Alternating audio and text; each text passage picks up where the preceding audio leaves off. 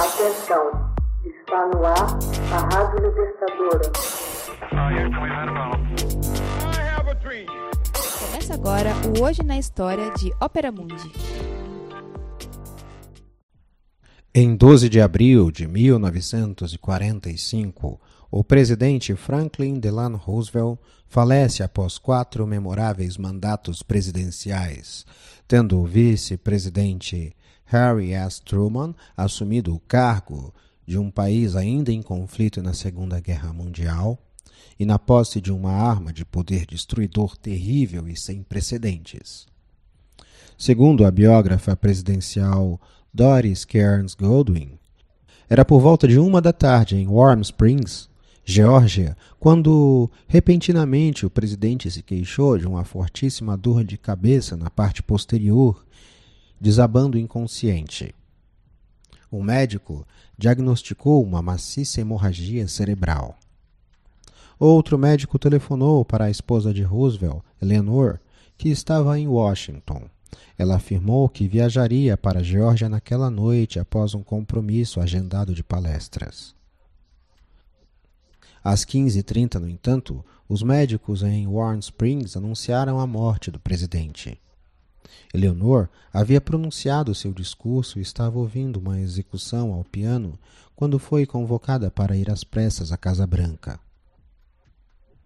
Às 17h30 daquele dia, ela recebeu o vice-presidente Harry Truman, que ainda não estava a par dos acontecimentos. Ele perguntou se podia fazer algo por ela ao que Eleanor respondeu a ele: Há alguma coisa que nós possamos fazer por você? Pois é com você agora. É, é você quem assume as terríveis responsabilidades. Roosevelt havia governado no período imediatamente posterior à Grande Depressão e quase toda a Segunda Guerra Mundial legando uma marca indelével durante décadas. Deixou Truman com a difícil decisão de continuar ou não a desenvolver e eventualmente utilizar a bomba atômica. Incrivelmente, Roosevelt não havia contado nada a Truman sobre o programa atômico e somente após a morte do presidente é que ele tomou conhecimento do projeto Manhattan.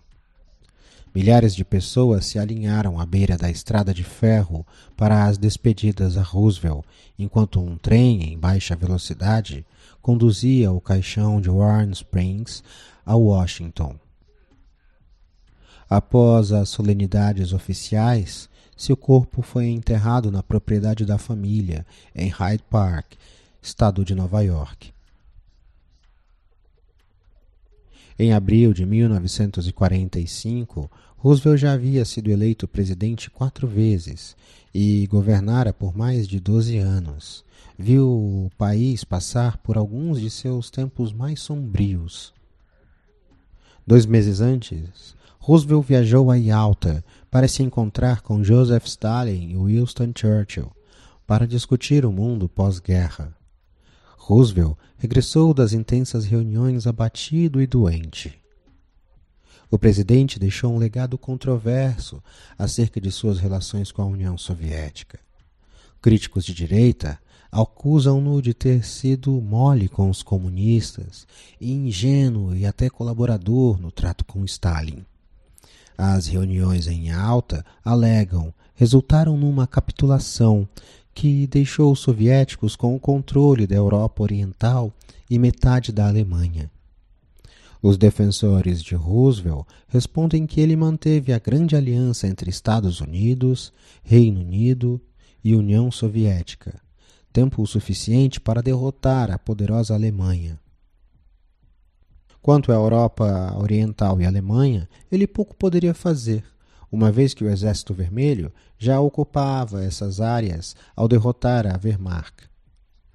Certas decisões de Roosevelt na época da guerra criaram polêmicas internas, como a exigência de rendição incondicional das potências do eixo, que seus adversários dizem ter prolongado o conflito. Outra foi a maneira como tratou Stalin ao ceder territórios no Extremo Oriente em troca de seu apoio à guerra contra o Japão. Hoje na História, Texto original Max Altman. Narração José Igor. Edição Laila Manuelle. Você já fez uma assinatura solidária de Opera Mundi? Fortaleça a imprensa independente.